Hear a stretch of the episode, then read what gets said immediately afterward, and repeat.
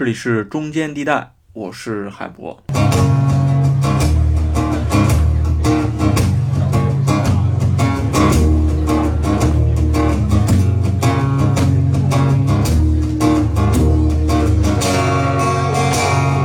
春天又到了，燕子北归，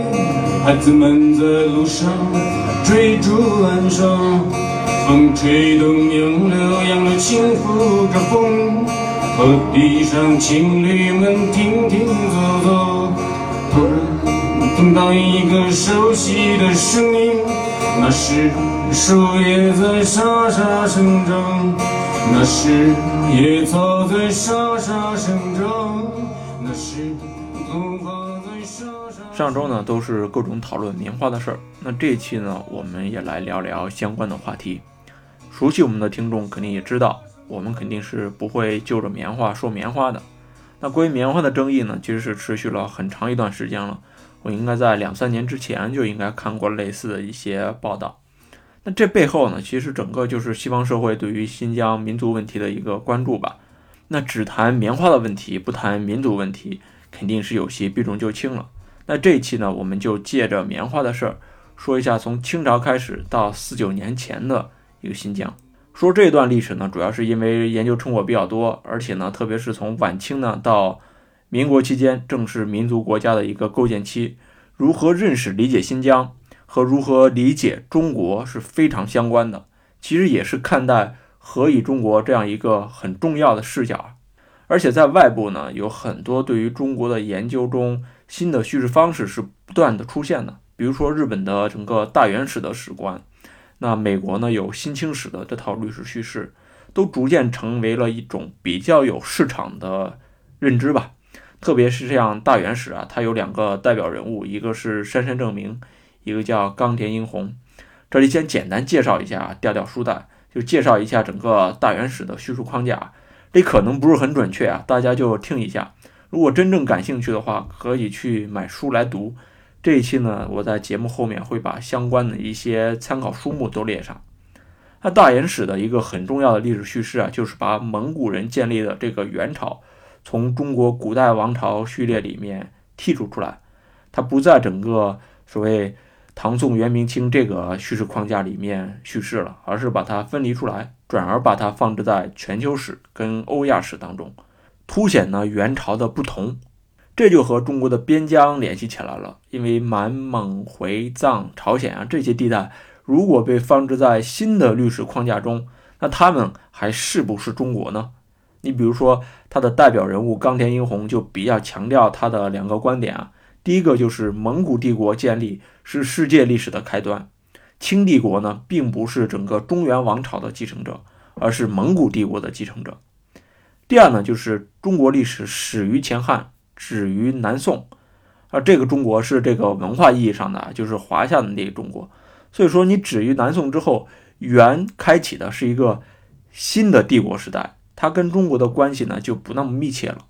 这就是所谓的“崖深之后无中国”嘛。那这个说法其实很多历史学家考据过了啊，这可能是日本先提出来的。而且日本的历史学者呢，还有一个很有意思的事儿，就是他们很喜欢跟大众读者去做沟通。做了很多整个学术普及的工作，写了很多整个历史科普读物，它能让整个非专业的读者去读下去，听得进去。那又在普通人的理解历史的世界里，它被深深的植入了嘛？这其实就慢慢构建了一个历史叙事了。这就是历史叙事或者是史观对于一个普通人的影响吧。你就是故事讲得多了，那流传的广了。就会自然而然的形成了某种固定的认识，或者是权威的认识。那与之相对的是啊，中国的学者其实更多的还是学术范儿的，他不太擅长写一些非专业读者爱好的那些科普性的书籍。而且呢，中国的历史学者更偏向于去做历史的重建或者历史的考据，做的呢都非常细。就像我们聊光绪之死那期聊到这个毛海建老师，他是做的非常详细的。非常看重整个历史重建的过程，当然说这个历史重建也很重要啊，但是它就少了对历史叙事的一个构建。所以呢，在今天对于中国的新的叙事和解释就变得其实是非常重要了。特别是从清末民初以来，在外在压力下，很多的知识精英对于中国的这个内涵是在不断的反思、更新和再认识的。你比如梁启超在二十世纪初就率先构建了中华民族这个概念。那顾颉刚呢，在抗战时期，也就是一九三零年代，写过一本《中国民族是一个》。还有到了二十一世纪，像复旦的著名思想史学者葛兆光老师就写过一本很好的书，叫《宅兹中国》，其实也是回应类似的“何以中国”这个话题的。那施展的枢纽呢，同样也是。当然啊，这里刚才说的这个中国啊，更多的是文化和历史维度下的中国。这里得强调一下啊，它不是那个政治意义上的。对于大元史和新清史呢，我们最好不要去带着所谓政治色彩去批判，而是应该针对一些具体问题、具体的学者去看。就像葛兆光老师说的，在认同问题上呢，历史、文化、政治应该是有适当的差异的。同时呢，我们需要认清的是国家、政党、政府的不同，而不是把认同和国家一锅烩在一起，大家都搞不清楚，理理不清楚整个分界线，对吧？上面呢背景介绍了一大堆，那我们就用新疆这个视角或者说切片吧，在历史中看一下它作为中国的一部分是有怎样的构成关系的。看电视剧《康熙大帝》，我们都知道啊，康熙和噶尔丹有一场正面交锋啊。这背后其实就是清帝国和噶尔丹主导的准噶尔汗汗国之间的一个帝国斗争，因为这两个国家呢是邻国，而且准噶尔汗国呢经常对于清朝周边的蒙古啊，包括一些内地地区啊进行一些骚扰，一直都是一个潜在的威胁所在吧。其实，在康熙之前，准噶尔汗国的面积还是非常大的，其中现在的新疆地区就是它的主要根据地，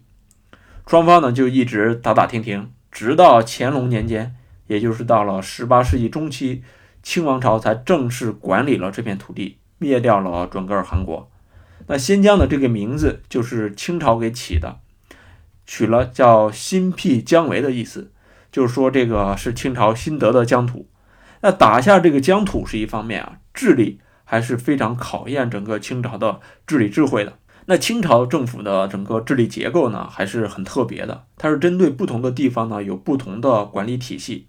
第一种呢，就是满族自身的八旗制度，这个我们都听得很多了啊。这个是军政合一的一个组织形式，主要是满族的。那第二种呢，是蒙古衙门，这个我们就很少听说了啊。后来呢，被称为这个理藩院，是清朝管理蒙古包括其他少数民族事务的一个最高行政机构。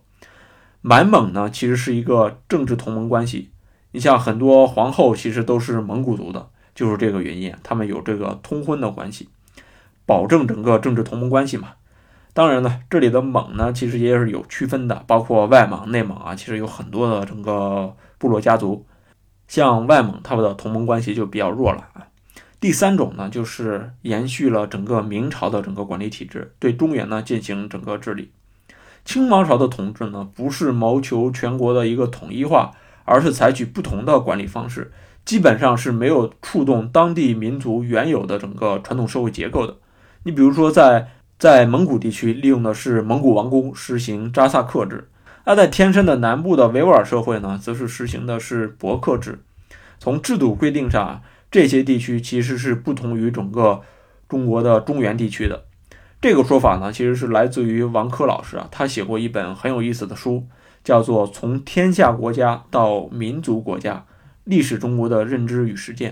他对于历史中国的解读还是非常有见地的啊。那王珂老师就总结说，这样的内地与藩部的整个治理形式呢，其实就形成了汉族和少数民族之间的一个政策的隔离。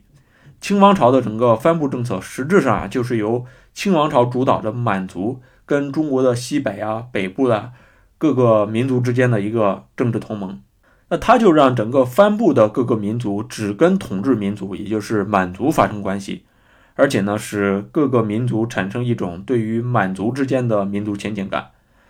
藩部制度呢，其实就很好的限制了内地的汉族。那这种统治结构呢，其实既有一种中华王朝的国家性质，它又有满族统治的民族性质。这是一个双重的政治构造。其实王珂老师这样的论述啊，跟新清史的观念有一些相似之处的。新清史强调的是满族中心观嘛，而且他很重视整个满族其他民族的整个文献资料。而且这个视角呢，对于汉族主义倾向是有很重要的矫正意义的。当然，这个史观也有局限性啊，有兴趣的大家可以去搜一下。这个很多人说过这个话题。那到了近代呢，中国遭遇越来越多的外部威胁的时候，清朝这个治理结构呢就开始遭遇危机了。特别是从道光帝开始吧，新疆的治理危机随着整个清帝国的颓势也是不断出现。像十九世纪初就开始了各种叛乱，那最严重的那次当然是阿古柏那次了。阿古柏是我们汉文史料的一个说法，其实他是来自于清朝的藩属国叫浩瀚汗国的一名将领。最后呢，我们都知道是左宗棠平定了这次叛乱。从整个过程上来看，英国通过印度呀，还有当时的沙俄呀，其实都有参与。甚至当时英国为了确保在新疆已经获得的既得利益呢。通过外交手段逼迫清王朝承认阿古柏政权，但最终呢，还是在1877年左宗棠收复了除伊犁以外的整个新疆全境。最后呢，又通过各种交涉吧，收回了伊犁地区。这一次叛乱让清朝重新考虑他对于边疆的治理方式了。结果就是呢，1884年，新疆实行和中国内地一样的省制。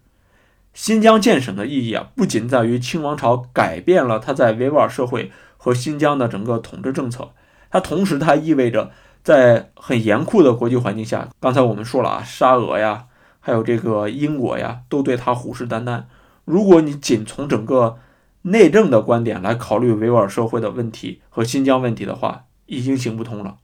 那在这个时候呢，一些汉族的官员就开始被清王朝派到新疆各地，包括一些普通的汉族民众呢，也开始向新疆各地去移民。特别是向天山南部的维吾尔族社会去移民，而且呢，还在各地建立了一些官费的学堂，同时呢，强制推行对维吾尔人的整个汉语教育。但是不得不说啊，这个策略呢，还是一个相对被动的方案，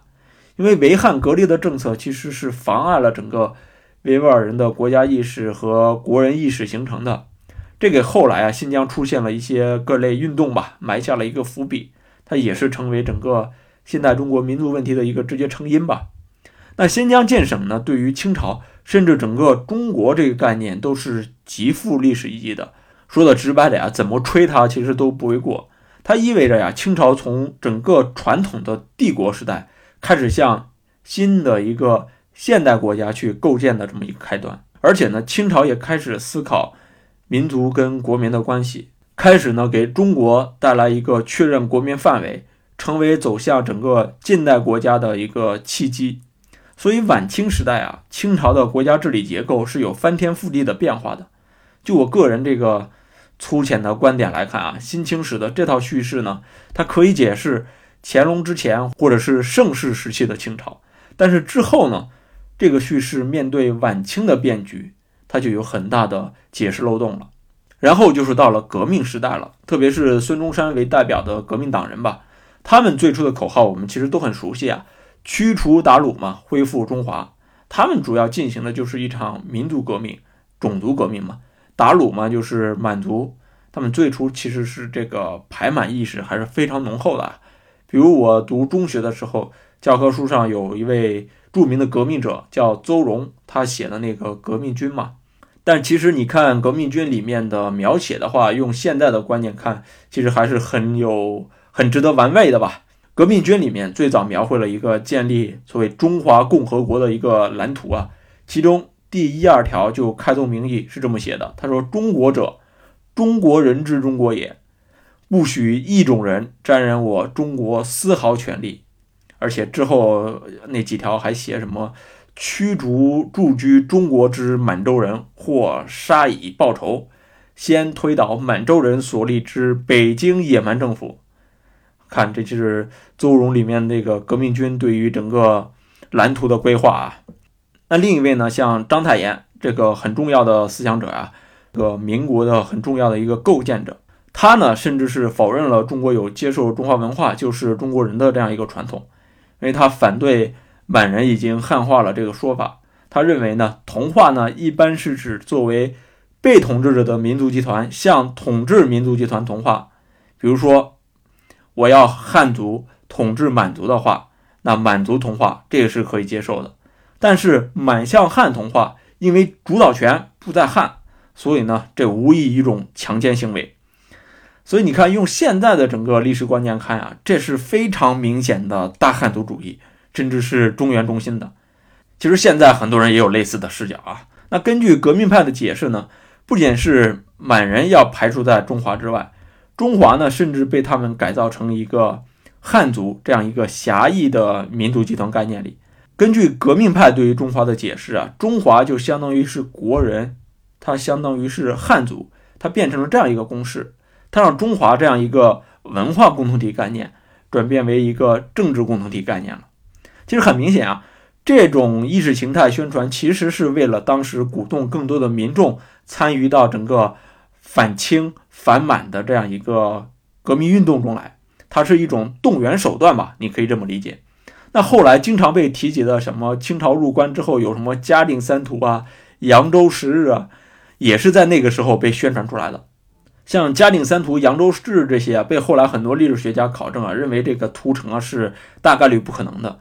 更多的可能性是当时革命党人为了整个革命的政治目的进行的一个宣传动员手段。当然了，革命派之外还有另一派，就是维新派，它是以梁启超为代表的。它的构建方式呢，则相对的不同。他是中华民族这个概念的最先提出者。这个论述呢，最早是在他一九零一年写的整个《中国史序论》里面。然后到了一九零五年，梁启超又写了一本叫《历史上中国民族之观察》，它更准确地定义了整个中华民族这个概念，就是说，现今中华民族自始本非一族，是由多数混合而成。意思就是说呢，中华文化其实是各个民族集团共同形成的，不是你汉族一个民族形成的。其实不管之前说的新疆建省啊，还是革命派、维新派的各种说各种说法，其实都是在转型为一个现代国家时必要的进行的一个民族构建，它形成的这么一个共同体的认识。只不过呢，就是各个派别的建构方式不同。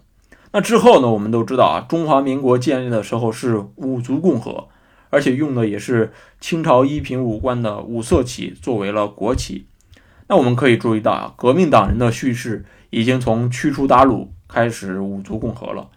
这其中路线的转变，其实首要原因还是因为整个外部的压力的。因为随着帝国主义势力的侵略呢，那迫使中国的知识精英和革命党人重新认识到边疆对于国家的意义。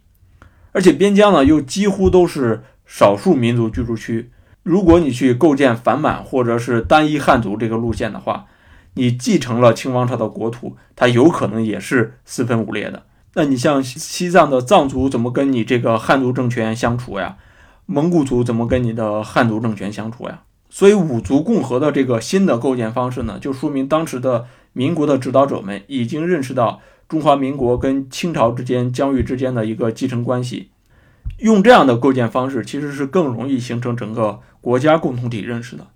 但是，所谓这个五族共和呀，更多的还是意识形态上的，或者是法统上的。